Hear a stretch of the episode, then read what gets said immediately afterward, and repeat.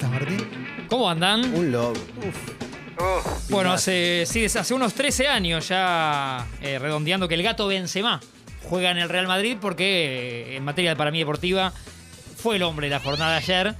Te, te saca de cualquier plan que puedas eh, armar, ¿no? Eh, si sos el rival, si sos mismo su técnico, Carlito Ancelotti creo que tampoco esperaba tanto eso de él, ya sabes lo que puede dar. Es un, es un delantero con menos marketing del que debería tener. Para mí sí. Eh, desde que está en el Real Madrid le viven trayendo eh, delanteros y siempre se- terminó jugando él y destacándose él. Pasa que eso, a veces sin ser por ahí tapa de revista, sin ser el que más camisetas vende y, y demás cosas, con algunos conflictos por su carácter, con la selección de Francia se ha perdido competencias y, y demás. Ahora hace un tiempo volvió y tiene eh, se junta con Griezmann y Mbappé, ¿sí? Tres, Más o ni- menos, tres ¿no? niños para conformar la delantera de Francia. Eh, que ayer, de hecho, Mbappé fue el, el único que puso resistencia del otro lado. Le contamos al que no sabe, a la que, a la que no sabe, que, que ayer jugaban París y Real Madrid, Real Madrid y París Saint Germain.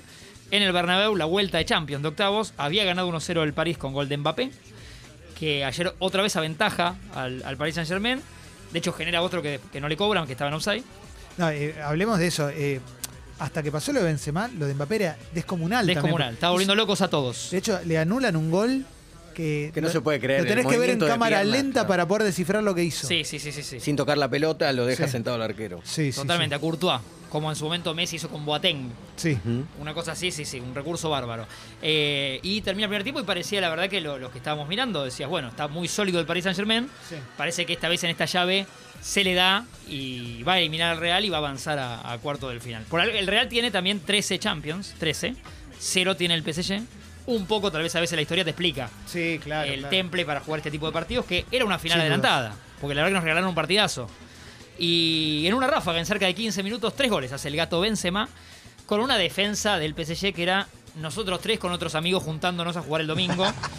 Increíble. Eh, Marquinhos, capitán y emblema, eh, regalando una pelota Hacia el medio. El famoso cerrando para adentro, que se Hay dice en dos que cierran hacia Segunda dos- clase de baby fútbol. Sí, Sí. do- en dos goles cierran hacia adentro. Eh, Gigi Donnarumma, un arquero bastante sólido que viene del Milan y que es campeón del Euro con Italia, eh, ayer tuvo esas tardes, noches fatídicas.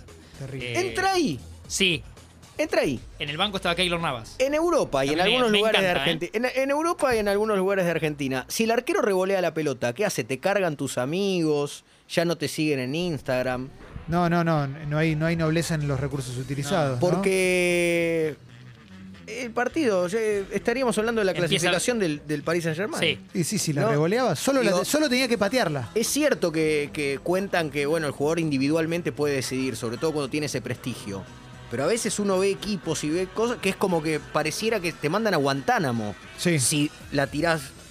qué sé yo, Bueno. el River de Gallardo no le va tan mal No. con, con Armani No, eh, no, no. agarrando la, la hojota y, y pegándole como en la Me playa. acuerdo que el Sí, sí, River del. Cholo, ¿se acuerdan? El. Cholo tenía en River a Juan Pablo Carrizo, un arquero que en ese momento estaba. Bueno, puede entrar en ejemplos de que se pincharon, ¿no? Sí, totalmente. Juan Pablo Carrizo parecía el arquero argentino para ca- 40 años. Sí, sí. Y el Cholo se volvía loco porque Carrizo le gustaba amagar con los pies. Más de una vez salía jugando y estaba al borde de que se la roben, lo que le pasó a Donnarumma ayer. Corta para el medio, Vinicius, y eh, se la entrega al gato Benzema, que siempre está parado donde tiene que estar. Eh, la picardía también en la astucia. Y ahí empieza a perder el partido el PSG, que se empieza a desmoronar el castillo. Eh, con cambios que creo que hace un poco tarde Pochettino también.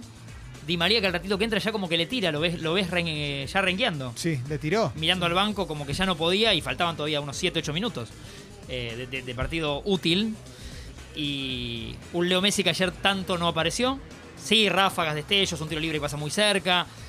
Eh, Pero no, segundo tiempo no apareció. no, no se vio al, al Leo que nos, nos gusta o esperamos ver. Y Neymar, cero. Pues, Y un Neymar La Torre lo decía en la transmisión y yo coincido bastante. eh, que parecía ya más un. que no tenía la- la- las virtudes de siempre, ¿no? No, El arranque, el del desparramar un rival, eh, muy fácil. Como que le, le cuesta horrores sacarse un tipo encima.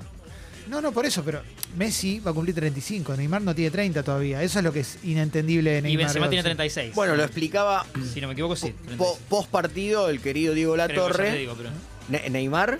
No. Perdón. No, Ah, Benzema creo que tiene 36, ah. ¿eh?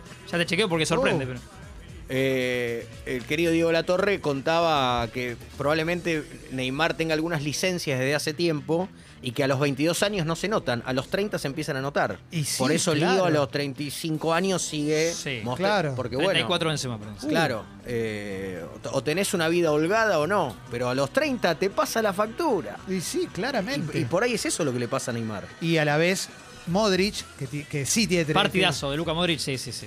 Hizo todo lo que tenía que hacer. Todo lo que tenía que hacer, Modric totalmente. Eh, siempre bien parado, siempre inteligente, asistiendo eh, a Benzema, robando pelotas clave en, en más de un gol del Real Madrid. Eh, bueno, por estas horas los, los rumores que ya venían eran qué pasará con Mauricio Pochettino, si el PSG ha echado técnicos como Tuchel llegando a finales de Champions. Eh, uno de los que siempre está cerca de criticarlo es Leonardo, que es el ex jugador de, de Brasil y hoy es manager. Pasa que otros rumores dicen que serían juntos, ¿no? Que, que también Sí. los jeques, si se va Poch, de la Ah, mano lo despiden a Leonardo, que es otro que había hablado medio mal de Leo Messi cuando se iba hace, hace unos meses a la selección y decía que no, no era igual el rendimiento, la preocupación de Leo en la cabeza por el PSG. Eh, después noticias de eh, el, el presidente eh, Nasser al, al Khelafi bajando desde el palco del Bernabéu a los gritos y con ganas de pegarle al árbitro. ¿Por Porque él entendía que era falta de Benzema Donnarumma cuando lo presiona y después... Cualquiera. Lo mencionó Pochettino también Sí. en la zona mixta. Sí, sí. Bueno. Sí. Eh, Pues y- ¿Se puede reconocer un- un- en un- por un instante a Parrilla, el viejo Ancelotti?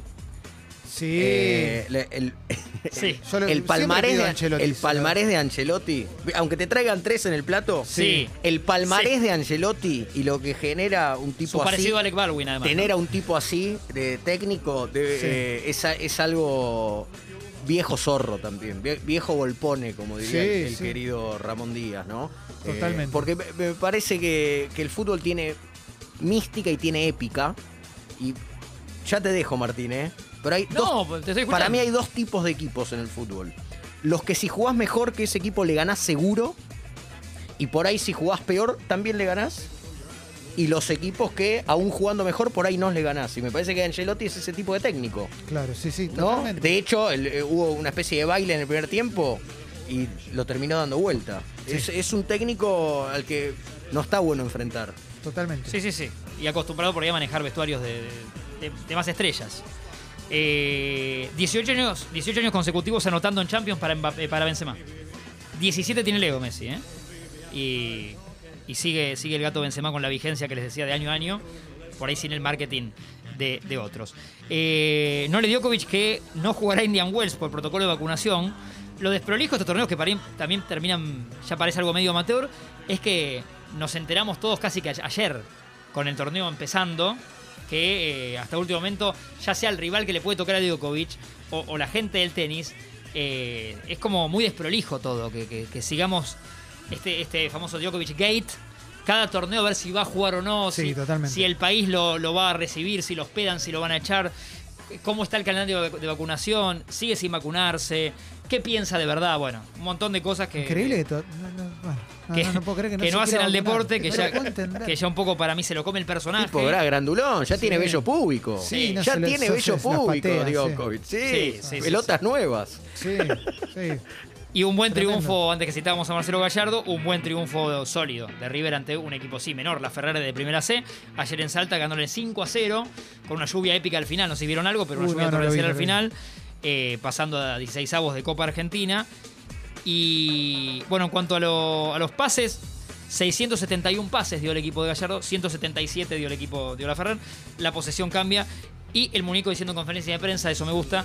eh, lo primero que destacaba es: fuimos serios todo el partido. Y sí, Esto de claro. el mayor respeto a un rival Obvio, es ser claro. serios todo el partido. Y River todo el tiempo quería más y quería más y quería más. Eh, y bien la Ferrer hasta donde pudo, ¿no? Claro, está bien. Sí. Si quieren, por ahora estoy. Un pingazo. ¿no? Eh, La verdad te La mucho. la sí, que- sí, que sí. mostró. tampoco ¿Y quiero cómo cierra? Sacarle minutos a Campas si viene después. Kino Chicken a su entereza. ¿eh?